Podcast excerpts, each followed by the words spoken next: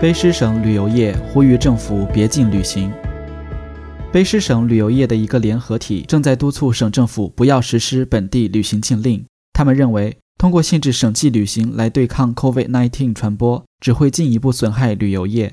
据《环球邮报》一月十六日刊登的一篇报道，卑诗省旅游协会主席夏尔马先生表示。政府应避免实行全面禁令，应该与行业和社区合作，更好地向旅行者介绍应对病毒大流行的健康和安全准则。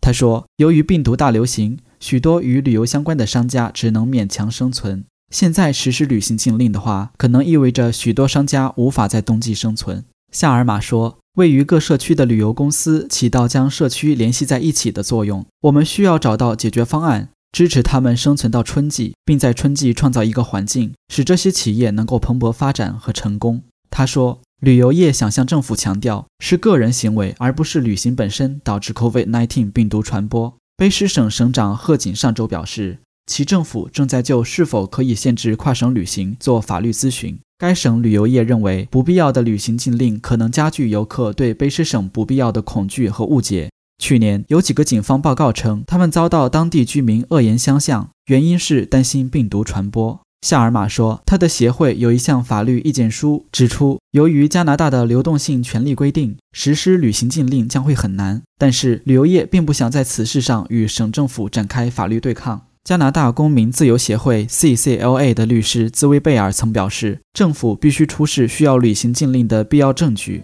并称，卑诗省尚不清楚是否与省际旅行有关的病毒感染病例有所增加。